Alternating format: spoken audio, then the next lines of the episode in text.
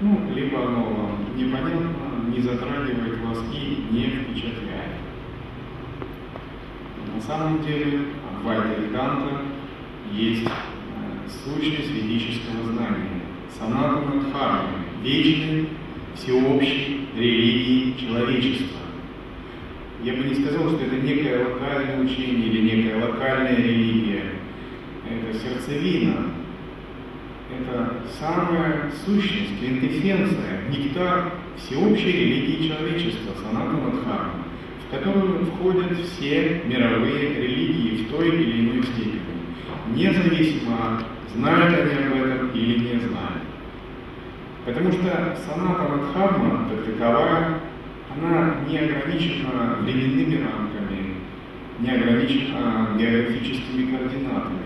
Это нечто всеобщее, которое существует во всем космосе.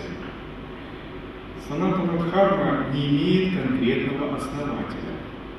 Например, у множества мировых религий есть конкретные основатели. Будда, Христос, Лао Цзи, Заратустра.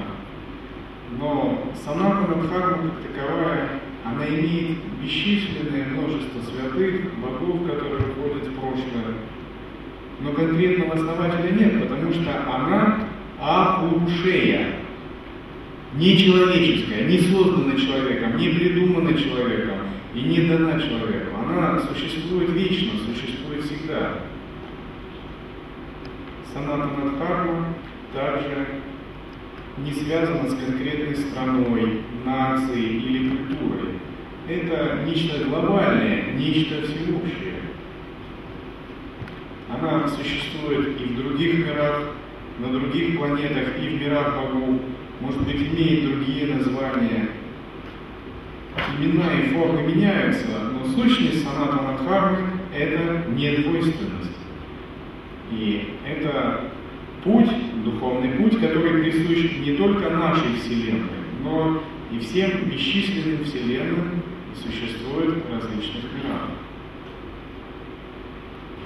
И учение Адвайта Веданта, переданное Дататреей, мудрецом Васишкой, является квинтэссенцией этого знания Санатана Дхармы.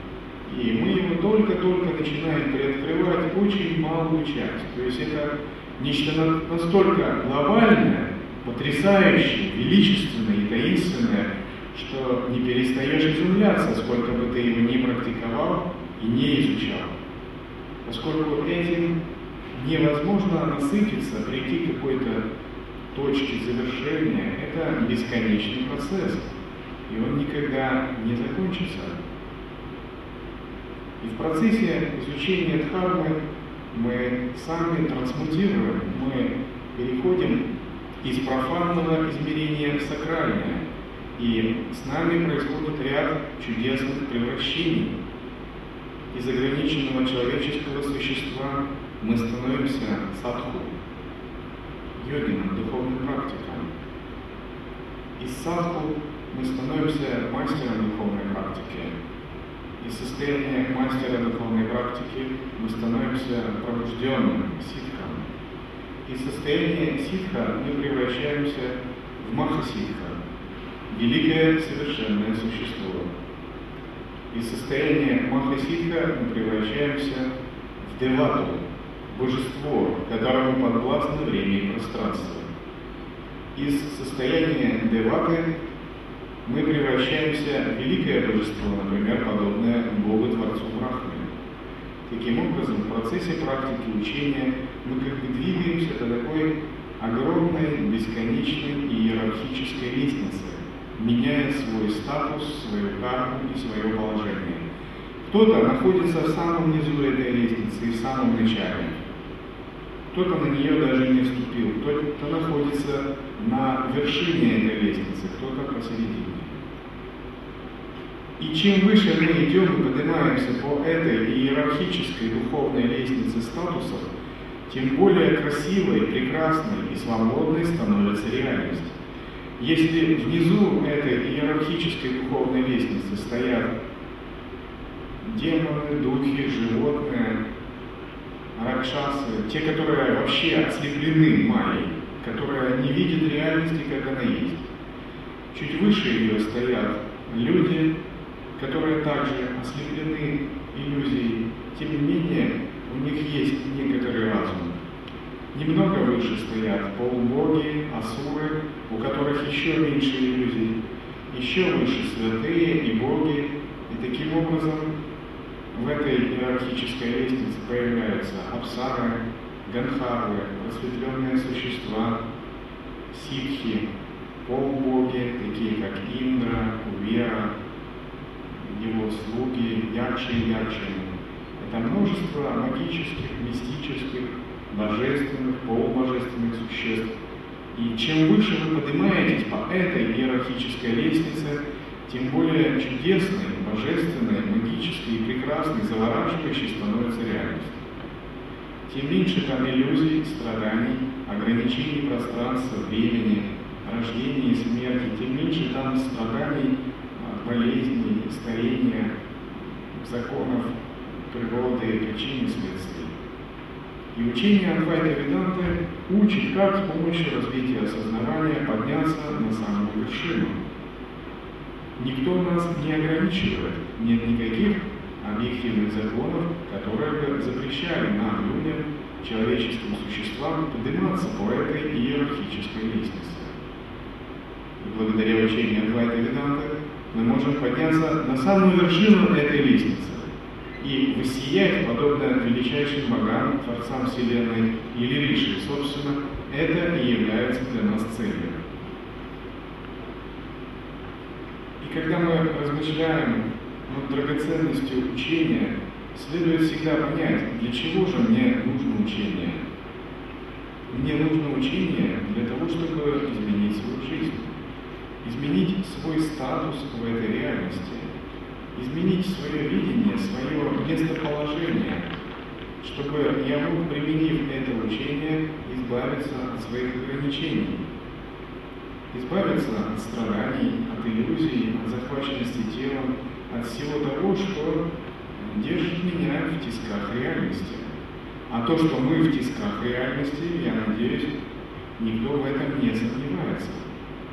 Поскольку тиски реальности держат очень-очень прочно каждое живое существо от момента рождения до момента смерти. Только полностью освобожденное, свободное от тисков реальности кто-то может подумать, ну я что-то не замечаю тиски реальности, я прекрасно себя чувствую, я радуюсь жизни. Но на самом деле эти тиски, они незаметны. И чтобы их увидеть, необходима некоторая мудрость. Например, тиски времени, тиски пространства, тиски закона причин следствий, тиски биохимии тела, тиски пяти элементов и пяти пятипранного тела, тиски логики, тиски так называемого здравого смысла, социального воспитания, человеческого кармического видения, принадлежности к человеческой расе. Все это разнообразные тиски, которые ограничивают нашу свободу. И драгоценность учения заключается в том, что можно изменить себя, и вырваться из тисков реальности. Именно поэтому, когда мы изучаем учение Адвайты, следует очень всегда трепетно, с большим пиететом относиться к учению. То есть Вивека Чудование – это не просто, свящ... не просто текст, это священный текст, сакральный текст.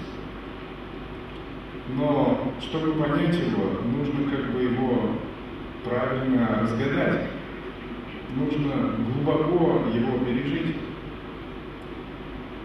И когда мы начинаем проникать в сущность учения, понимать его истины, ключевые моменты, его методы и парадигмы, мы по-настоящему получаем ключи управления своей жизнью. Мы получаем волшебную драгоценность, такой мистический камень, исполняющий желания, когда все возможно, все возможно получить. Сейчас очень многие люди задумываются над тем, как изменить реальность, как изменить себя в этой реальности. Даже вышел один фильм, фантастический фильм, где главный герой каким-то чудесным образом получил пульт управления своей жизнью. И там можно было перематывать вперед кадры своей жизни, останавливать их и рассматривать, перематывать назад, то, что не нравится, вырезать. И он получил такой волшебный пульт. И управляя этим пультом, он учился изменять себя. И глубоко проникнуть в тайны учения Адвайты, это означает получить такой пульт управления своей жизнью. Такой получить магический, божественный, волшебный артефакт, который позволит радикально изменить ситуацию к лучшему. Дело в том, что сейчас в нашей нынешней реальности мы пребываем в тисках кармической обусловленности, и эти тиски называются традиционно сансара. И когда мы пребываем в тисках обусловленности, то это означает, что наша воля, наша личность ничего не играет. Она просто не берется в расчет. Другими словами, мы живем в этой жизни, но в этой жизни нас особо никто не спрашивает. Например, нам отведено жить не более 80 или 100 лет. И нас не особо спрашивают. Просто действуют неумолимые законы, и все. Хотим мы этого, не хотим. Даже никто этого не спрашивает. Или нам отведено определенное человеческое видение, определенные законы, гравитация, причины, следствия. Хотим мы или нет, а мы вынуждены им подчиняться. Время, пространство, причинность и множество других вещей. И все это постоянно ограничивает нас как человеческих существ. Именно поэтому мы чувствуем неудовлетворенность. Мы чувствуем, что есть множество ограничений, но изменить их мы не можем. Базовые константы, законы этого мира, они кажутся чем-то незыблемым, постоянным и созданным не нами. И тогда возникает такое впечатление, что мы живем э, как бы в чуждом мире, в чужом мире. Этот мир создан не нами, и он создан не для нас. Это как бы некая чужая игровая площадка, куда мы приглашены в качестве гостей, и при том не особо уважаемых. Если бы нас уважали в этом мире, разве нам бы позволяли стареть, болеть, умирать, испытывать страдания, все эти бесконечные дисгармонии, конфликты и прочее? Разве не была бы наша жизнь полна красоты, счастья, величия, процветания, чудесного чего-то? Разве нет? Но много ли мы видим красоты, чудесного, счастья, процветания, бесконечного и прочего? На самом деле мы не особо это видим. Мы это видим очень мало в нашей жизни. И мы прилагаем колоссальные усилия для того, чтобы в этой жизни удерживаться кое-как на плаву. С утра до вечера человек вынужден тяжело работать, и при этом он не является царем, господином жизни, природы, властелином времени и пространства. Он кое-как сводит концы с концами кое-как получить маленькое жилье, кое-как установить какие-то ровные взаимоотношения, кое-как воспитывать детей, иметь зарплату, э, успевать там прорываться сквозь какие-то препоны, пробки и прочее. И на это уходит вся его жизнь. Он еле-еле сводит концы с концами, чтобы удерживаться. У него постоянно минимальный счет в кармане, счет заслуги. Это означает, что мы находимся в такой реальности, которая нас совсем не уважает, совсем не ценит и не заботится о нас. То есть эта реальность для нас как бы враждебна. чуждо. Вселенная по отношению к человеку враждебна, чуждо. Он всегда с самого момента своего существования должен прилагать огромнейшие усилия, бороться за выживание, вытеснять животных, защищать себя от элементов природы, сражаться с врагами за территорию, страдать от болезней и защищать себя от различных врагов и прочее. Но святые говорят, что существует альтернатива такой реальности. И не обязательно жить в такой реальности. Можно жить в совершенно иной реальности, в чистой, прекрасной реальности. В реальности чистого видения, где мы не зависим ни от ограничений природы, тела, ума или пяти элементов.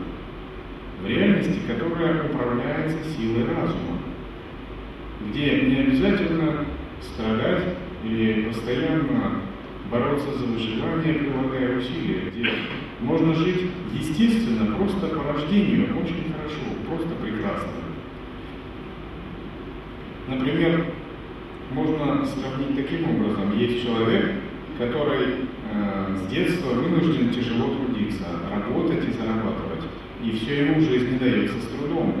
И с большим трудом он выбивается из какого-то нижнего сословия в менеджеры среднего звена. И он считает, что он все заслужил своим трудом, своим потом и своим непрестанным трудом и волей и концентрацией. А есть кто-то другой, кто с рождения рождается в очень процветающей семье.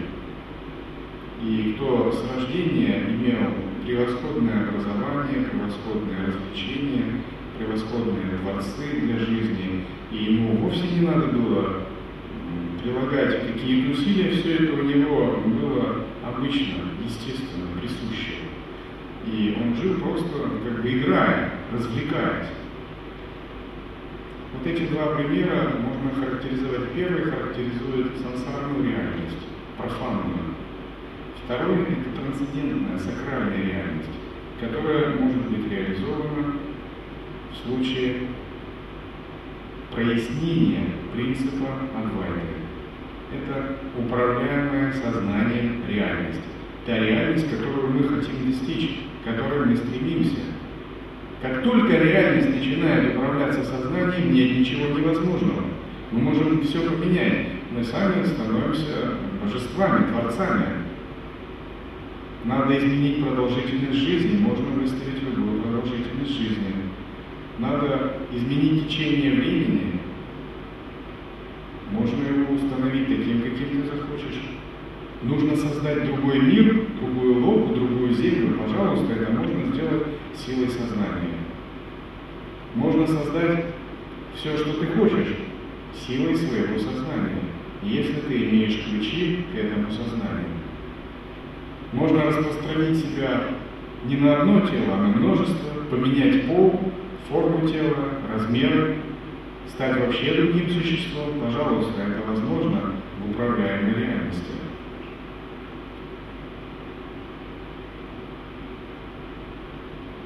Таким образом, когда мы понимаем, насколько драгоценно учение, у нас появляется мотивация его практиковать. Именно из понимания такой ценности рождается прибежище, духовный выбор, ответственность, Самая. И рождается понимание конечной цели. Конечная цель Адвайта Веданты отнюдь не остаться на уровне обыденного человеческого существа. Конечная цель Адвайта Веданты – это трансмутация, изменение, превращение себя в трансцендентное Бога-существо, в Бога-человека, в Бога-творца, того, кто сам может творить реальность того, кто может создать персональный тоннель реальности, персональную Вселенную. Разумеется, это не дело короткого времени, и никто не говорит, что это может прийти вот так просто, легко и спонтанно. Тем не менее, святые утверждают, что это возможно. Это, в принципе, возможно, когда мы реализовываем сущность учения. И множество святых, которых вы видите на изображениях, они именно стали тем, о чем мы говорим. Они стали богами-творцами, реализовали персональные тоннели реальности. Они создали свои вселенные, обретя могущество, обретя бесконечное могущество вселенских сил.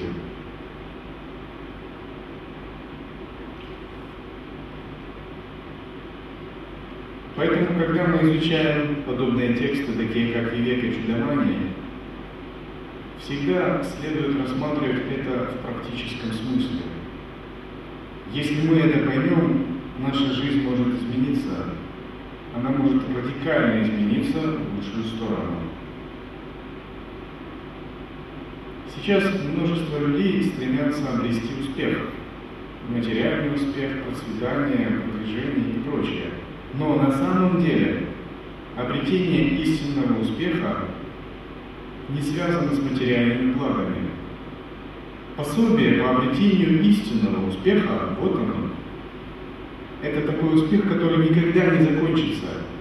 Это тот успех, который будет, будет вечным. Он не закончится со смертью этого тела. Он не связан только с материальным процветанием или продвижением со службы.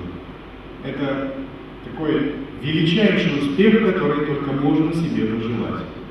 То есть все святые Шанкара, Васишка, Дататрея, божества – это люди мега успешные. Это те, кто так радикально изменил себя, что сумел получить все, что он желал. Все, что вообще можно представить во Вселенной. И дворцы, автомобили, деньги, обладание женщинами, почетом или славой по сравнению с этим это просто ну, нечто, какие-то жалкие крохи по сравнению с тем величайшим успехом, который достигают великие святые. Потому что, когда ты становишься творцом собственной вселенной, то все это уже там существует. Но из-за того, что учения очень глубоки и не распространены в этом мире, и мы живем не в сакральном измерении, а в профанном, люди не имеют доступа к этим учениям. Именно поэтому они имеют ограничения и страдают.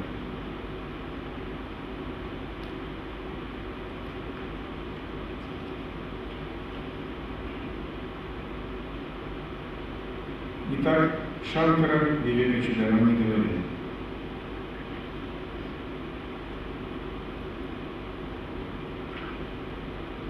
Слушай эти ответы о пути освобождения со спокойным и невозмутимым умом, и твои оковы сансары спадут незамедлительно. Основное средство достижения освобождения – вайраги, бесстрастие.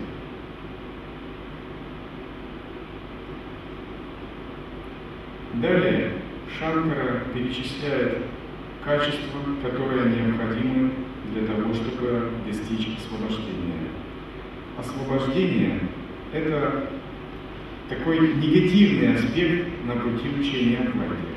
То есть есть сансара, есть профанная ограничивающая реальность, и нам от нее надо освободиться, поскольку она приносит страдания. Но с другой стороны, освобождение это еще все-таки как бы нечто отрицательное, то есть есть связанность и надо освободиться. Другая сторона учения связана не с освобождением, она связана с познанием Абсолюта, с познанием прекрасной, чудесной, трансцендентной реальности. То есть освобождение на самом деле святым не нужно. Божествам, риши, святым. Зачем им освобождение? Потому что они уже освобождены, и они давно свободны. Об освобождении говорим мы, люди, человеческие существа, подобно тому, как узники в тюрьме только и думают, как бы ее скорее покинуть. И истинная цель учения Адвайты – это не освобождение. Освобождение – это промежуточная цель. И она формулируется для тех, кто сильно связан и ограничен.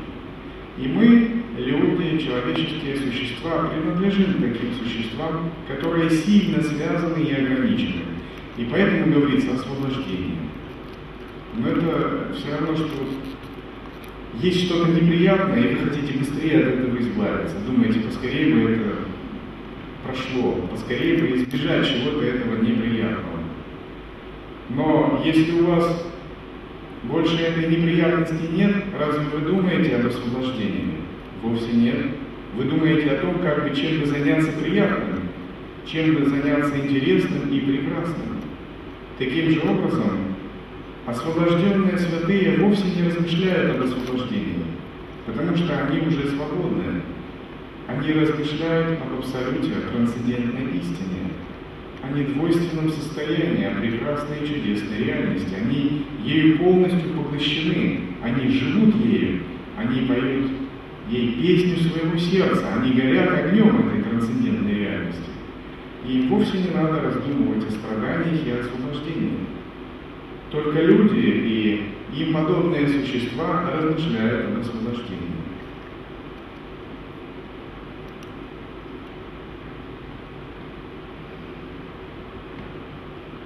Ключом для того, чтобы реализовать поглощенность трансцендентной реальностью и реализовать освобождение, является вивека, различающая мудрость, которая появляется в результате практики самоисследования и осознанности.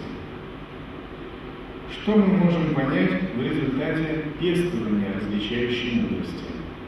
Например, мы можем понять, что существует четыре способа взаимоотношений с внешними объектами.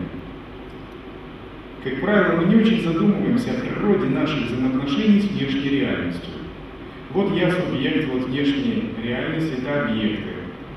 И мы не очень задумываемся, каковы мои взаимоотношения с внешней реальностью. Но учение Адвайты говорит, что существуют разные типы взаимоотношений с внешней реальностью.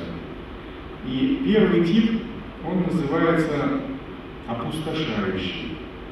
И внешние объекты в этом случае, они играют роль мирской супруги. Вот так их называют. Что это означает?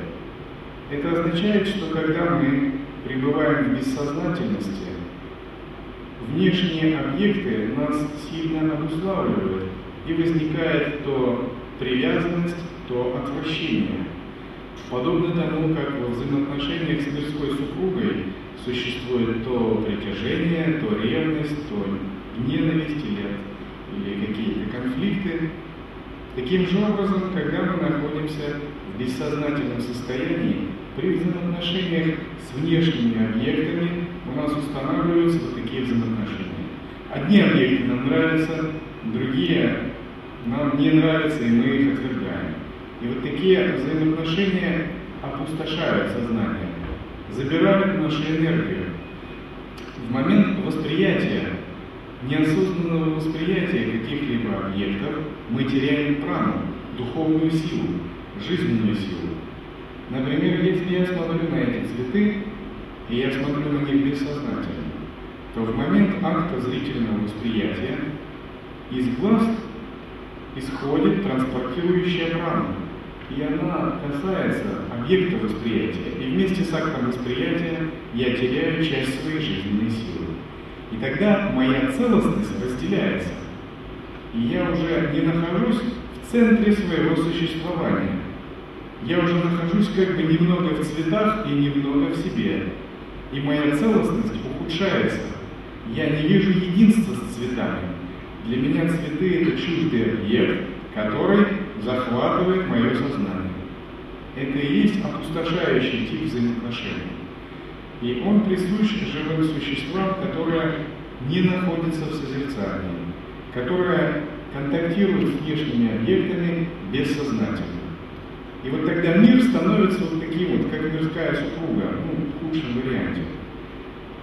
В том смысле, что одни объекты нравятся, другие не нравятся некоторые вещи притянуть хочу, они меня очень привлекают, другие вещи я просто ненавижу. И это раздирает меня, это делает меня нецелостным.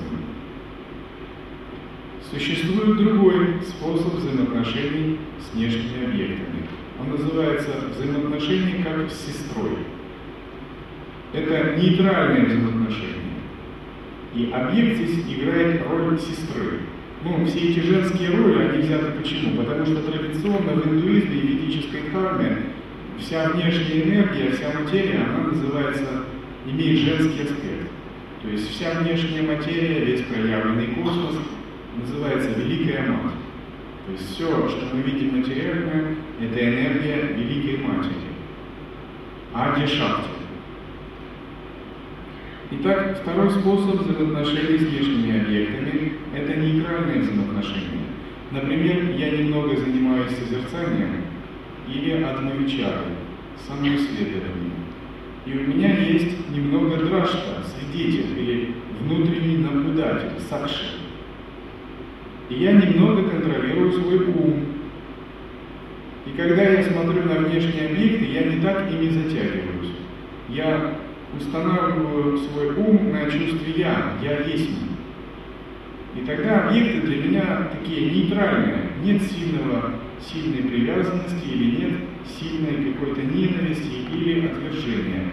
Я не теряю так свою целостность, я пребываю внутри своей целостности. Если я в состоянии осознанности и чары смотрю на эти цветы, то одновременно я вижу цветы но одновременно я нахожусь в состоянии наблюдателя, свидетеля. Мое «я» есть осознавание не теряется. Я не теряю своего центра. И тогда у меня нет сильной привязанности или захваченности цветами или еще чем-либо. Или если я вижу что-то неприятное, у меня нет сильной ненависти к этому или отвращения. Я знаю, что я все равно пребываю во внутреннем центре, и этот центр незыблем, и его нельзя как-то поколебать. И вот как между братом и сестрой есть такие ровные, прохладные отношения, без сильных страстей, без каких-то трудностей, выяснения отношений, ну, потому что им нечего делить. И это приятные такие дружеские и родственные отношения, то и в этом случае, если я нахожусь в состоянии осознанности, то восприятие внешней реальности и внешнего мира меняется. Теперь реальность перестает притягивать, как-то захватывать сознание или наоборот вызывать возбуждение или ненависть, отвержение. Реальность и я, мы с ней как бы дружим. Реальность предстает в таком мирном, нейтральном, таком хорошем аспекте я постоянно нахожусь в ровном состоянии целостности. И это состояние целостности позволяет накапливать энергию, поддерживать определенный уровень ясности и чувствовать себя прекрасно. И здесь, на этом уровне, мы уже не чувствуем, что Вселенная враждебна по отношению к нам. Почему это происходит?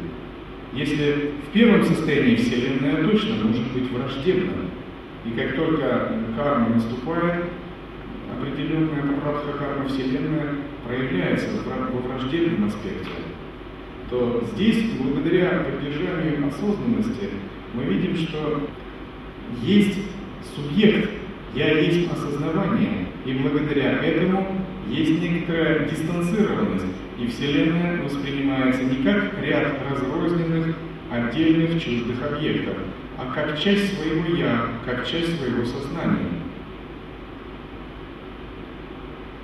Третий способ взаимоотношений с внешней Вселенной называется оживляющий питающий.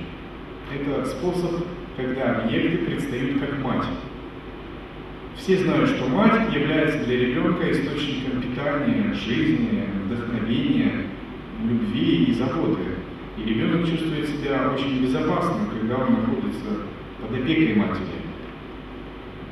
И таким же образом Вселенная становится питающей, вдохновляющей и безопасной для йогина, который еще больше углубляет созерцательное присутствие.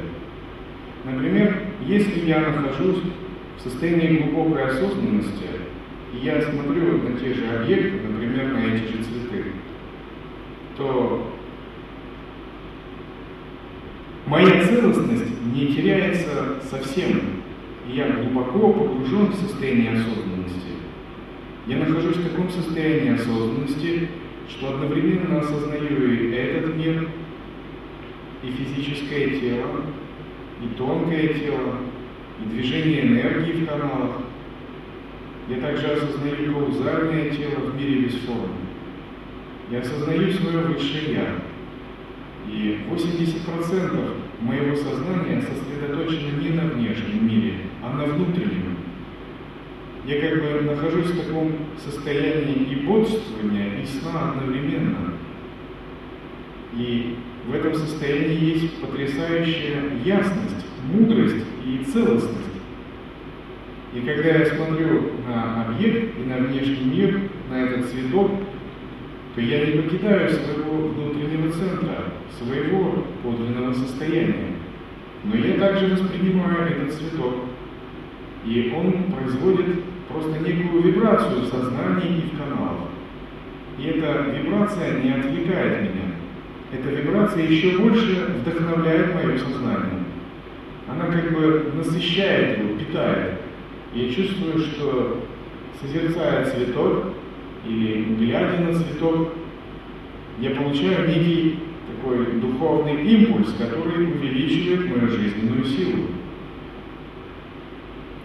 И на что бы я ни глянул, это может быть цветок, изображение святого, или может даже что-то неприятное, например, бомж на улице, какой-то скверный человек, или что-то нейтральное, даже рекламный плакат – если я нахожусь в этом состоянии, то все является благоприятным, питающим, благословляющим, так же, как мать благословляет своего ребенка одним присутствием. И в данном случае вся Вселенная как бы становится такой одной великой матерью, изначальной энергии Шакти. Вселенная перестает быть чуждой, враждебной, неправильной, ограничивающей, внешние объекты перестают быть какими-то ограничениями, мне не надо их бояться или бороться с ними. Все происходит прекрасно, идеально, чудесно. Это просто потому, что я, изменив уровень осознанности, уровень созерцательного присутствия, открыл внутренний потенциал и внутреннюю целостность. И действуя из этой целостности, взаимоотношения с объектами поменялись. Теперь даже пагубные, плохие объекты, какие-то негармоничные обстоятельства, они не могут принести вреда, потому что когда ты не покидаешь этой целостности, ты извлекаешь нектар и жизненную силу даже из пагубных, из негармоничных ситуаций. Потому что все превращается в игру Бога, все становится лилой, божественной игрой.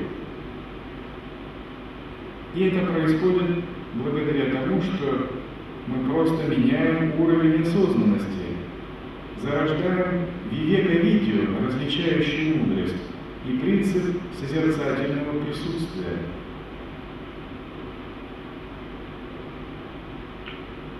Состояние матери – это такое состояние, когда вы, находясь в глубоком осознавании и созерцательном присутствии, раскрываетесь миру, когда вы воспринимаете внешние объекты, но это восприятие объектов не мирское, в, ней, в этом восприятии нет двойственности.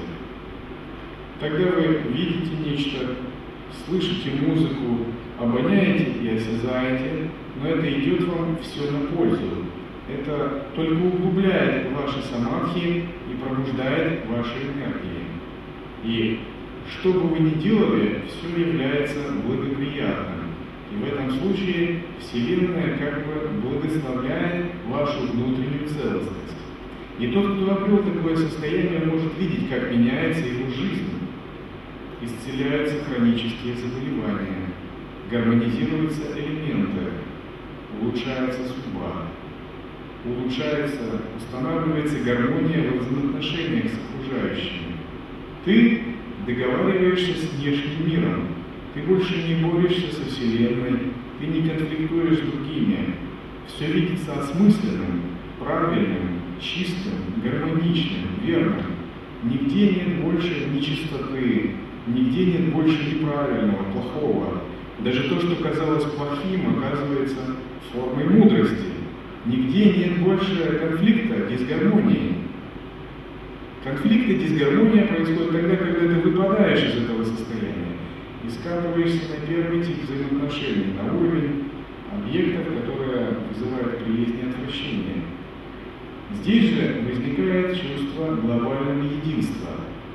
Когда я так смотрю на объект, то цветы – это тоже я. Все, на что бы я ни посмотрел, это тоже является мною. А кто же будет конфликтовать сам с собой? И вот когда есть разделенность, субъект-объект, и между ними прослойка эго и ума, вот тогда есть конфликт, тогда есть дисгармония, тогда есть оценочное состояние, ярлыки, это плохо, это хорошо. Но когда нет дистанции, нет барьера из ума, а есть прямое восприятие реальности, и это прямое восприятие реальности и состояние целостности, тогда что бы ты ни воспринимал, не видел, не обонял, не осязал, ты сам этим и являешься. И есть такое понятие в учении «мать кормит сына». Это означает, теперь внешние объекты даруют жизненную силу, даруют яркость осознавания и усиливают целостность. Внешняя Вселенная предстает в вдохновляющем виде, и внутреннее и внешнее пространство начинают смешиваться. И здесь ум уже начинает распахиваться, сознание начинает расширяться и включать внешние объекты. Если на первых двух уровнях я был как-то замкнут в эгоистичном коконе индивидуального восприятия, и я был это я, а объекты это были объекты, и они были разделены мною искусственно, и между нами была дистанция. Я всегда чувствовал, что надо защищать этот кокон, это эго и это тело, то теперь такой дистанции нет, и такие перегородки сломаны. И тогда сознание, расширяясь, начинает включать в себя объекты. Поэтому, когда в этом состоянии я вижу цветок, то я этот цветок. Если я вижу другого человека, я этот человек. Если я вижу дерево, то я своими корнями пью соки и дышу этими листьями. Если я слышу звуки, то это сам я играю и вибрирую. А если я вижу солнце, то я сам излучаю сияние. А если я вижу небо, то я сам содержу все звезды. Потому что в этом состоянии глубокой осознанности больше не существует эгоистического центра личности, ахамкара. Больше не существует перегородки, разделяющей субъект, объект и внешнее и внутреннее. На самом деле, вот на этой стадии взаимоотношений мы как бы становимся центром Вселенной. Каждый из нас как бы становится в центр бытия, в центр жизни. Когда Вселенная вращается вокруг нас и исходит из нашего сознания. И здесь не может быть в принципе какого-то конфликта, дисгармонии или страданий. Напротив, чем больше мы пребываем в этом состоянии, тем больше реальность очищается. Понемногу, понемногу вот эта духовная целостность начинает распространяться вокруг вас, и сила гармонии, чистота, самоорганизация увеличивается и нарастает. И таким образом вокруг вашего сознания вырастает некое поле гармонии, поле чистоты. И такое поле гармонии называется мандала. То есть сакральное, чистое пространство. А вы сами становитесь центром этого поля гармонии, мандалишвара, владыкой сакрального пространства. И вы ничего не делали, чтобы оно проявилось. Вы не строили его из кирпичей, и вы ничего не делали. Вы только находились в правильном состоянии осознанности. И эта осознанность сама меняла события и трансформировала реальность.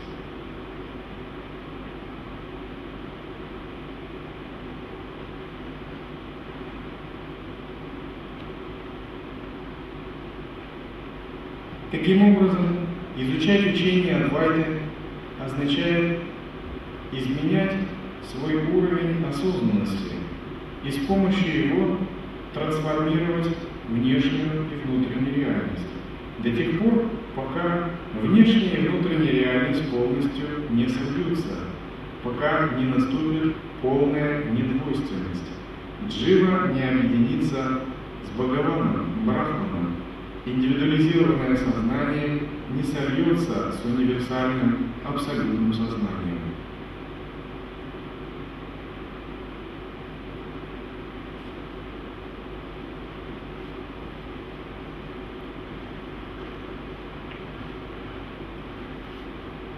И установить такой тип взаимоотношений с внешней реальностью мы можем прямо сейчас. Для этого нужно не так уж много. Нужно начать с того, что мы концентрируемся на чувстве «я», «я есть». Некоторое время мы словно вслушиваемся в себя, задавая себе вопрос «Кто я?». И на этот вопрос не надо отвечать «я такой-то» или «я такой-то». Все эти вопросы, ответы будут неправильные, фальшивые. Потому что ответить на вопрос «кто я» можно только в том случае, если ты безмолвствуешь, если нет никаких мыслей, а ты просто слушаешься во внутреннюю реальность, ты слушаешь вот эту внутреннюю ясность, и ты не нацепляешь никакие ярлыки на эту внутреннюю ясность. Ты просто в смирении, в послушании ума, в бдительности и расслаблении просто вслушиваешься.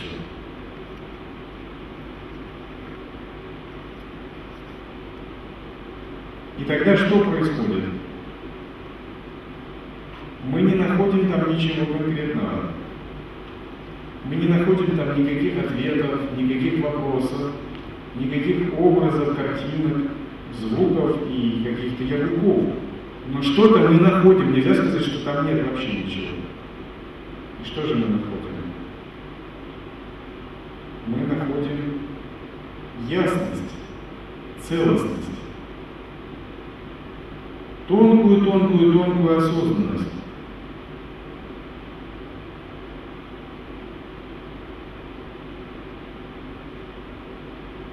И внезапно эта осознанность начинает открывать свою глубину.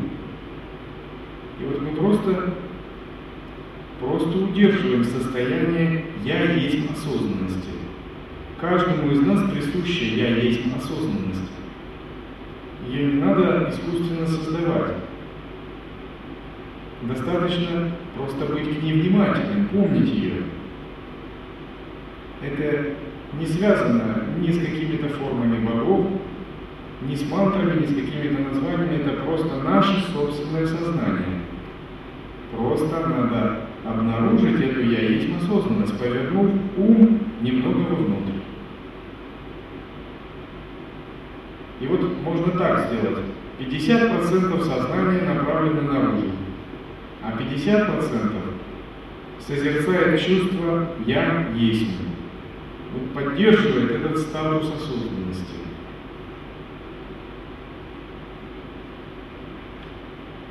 И тогда внезапно мы начинаем абстрагироваться от внешней реальности. Внешняя реальность перестает быть такой навязчивой, беспардонно вторгающейся и забирающей наше сознание и жизненную силу. Мы воспринимаем реальность как бы одним глазом, а вторым глазом мы чувствуем осознанность. Мы раскрываем осознанность, идущую изнутри. И постепенно это подводит нас к тому, что мы соприкасаемся с нашим внутренним потенциалом, с внутренней бездной. И этот внутренний потенциал, он никогда не заканчивается, если мы к нему внимательны.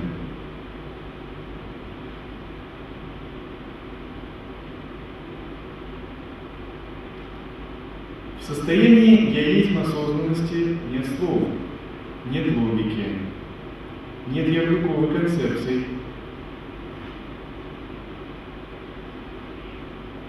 нет имен или форм, это просто пробужденное, чистое сознание, которое не имеет границ, у которого нет точки фиксации. И нельзя сказать, что оно в сердце или в межбровье. Оно везде и нигде одновременно. Его граница нигде, а центр везде может быть. И то, что оно нам кажется локализованным в этом теле, это просто наше представление, наша иллюзия. Мы просто так привыкли чувствовать из-за того, что слишком много обращали внимание на это тело. И в процессе самоисследования словно кожа с луковицы снимается, словно кожура с луковицы снимается слой за слоем. И мы обнаруживаем, что «я есть осознавание» не зависит от внешнего, не зависит от тела, не зависит от эмоций и энергии. Оно глубже, чем мысли, не зависит от логики, не зависит от индивидуальной воли, оно тоньше, чем все это. Просто достаточно слушать его. И вот в состоянии смирения, ума и послушания вслушиваться в это состояние, то есть не давать уму дурачить вас, болтаться где-то, отвлекаться, не давать уму уходить, а просто тщательно и бдительно вслушиваться. Как э, гидроакустик слушается в шумы какого-то подводного объекта, находясь под водой, чтобы распознать сигнал. И вот такое состояние вслушивания внезапно начинает раскрывать пространство этой осознанности.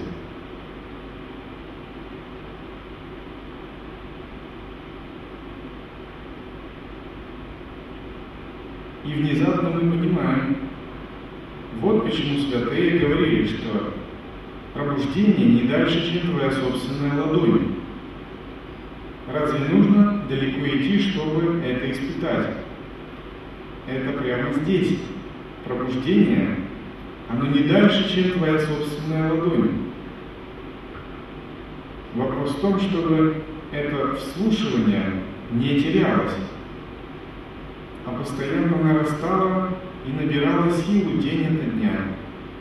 Из минуты в минуту, из секунды в секунду, из часа в час, изо дня в день, из недели в неделю, из месяца в месяц, из года в год, всю жизнь. И когда эта пробужденная осознанность начинает набирать силу, мы понемногу начинаем чувствовать, да, мы действительно перемещаемся в сакральную реальность. Сакральная реальность прямо здесь. Изменяя уровень осознанности, мы прямо в этот момент в нее перемещаемся. Но когда мы не изменяем уровень осознанности, отвлекаемся, то мы сразу же выпадаем из сакральной реальности в профанную. И когда это происходит, надо просто снова вернуться. Просто надо не обращая на этот беспокойный, мечущийся ум, на эту обезьяну, которая норовит куда-то отвлечься, надо просто снова вернуться в состояние «я есть осознанности». Снова попытаться удержаться там. Снова в полном смирении и послушании ума вслушиваться. Это подобно тому, как вот вы несете вазу, переполненную водой до краев. И вам надо ее нести бережно, тщательно и не расплескать. Вот только чтобы этого достичь, святые уходили в горы, соблюдали молчание десятки лет, отрекались от царства. Вы не думайте, что это нечто такое поверхностное. Именно для этого выполнял свой тапос Будда Шакьямуни. Ради этого Миларепа 9 лет выполнял суровейшее служение и множество других святых. Только для этого. Для того, чтобы услышать голос обнаженного я есть на сознавание и не потерять его. Исходя из этого, вам также надо понять, как важно беречь эту вазу полную воды, как ее важно не расплескать. То есть важно вновь и вновь проверять себя, берегу ли я это, удерживаю ли я это, и нести это вслушивание и самоисследование очень бережно. По крайней мере, на начальных этапах, пока вы новичок. Когда вы продвинетесь в практике, вы сможете с этой вазой полной воды делать все, что угодно. Вы можете ее вертеть на пальце, кувыркаться вместе с ней, и вы ее не расплескаете. Вы можете с ней бегать, прыгать, и она больше не расплескается. Вы можете действовать очень свободно. Но до тех пор, пока это состояние не устоялось, вам надо быть очень бережным, постоянно, внимательно, бдительно проверять, слушается ли мой ум, проводит ли он самоисследование, удерживается ли я есть осознанность, или снова есть отвлечение, есть тенденция ума убегать постоянно. И что надо делать, если есть такая тенденция? Надо бескомпромиссно дергать ум обратно. Надо не слушать ум, не доверять его различным иллюзиям и концепциям. Все это не важно, все это не работает.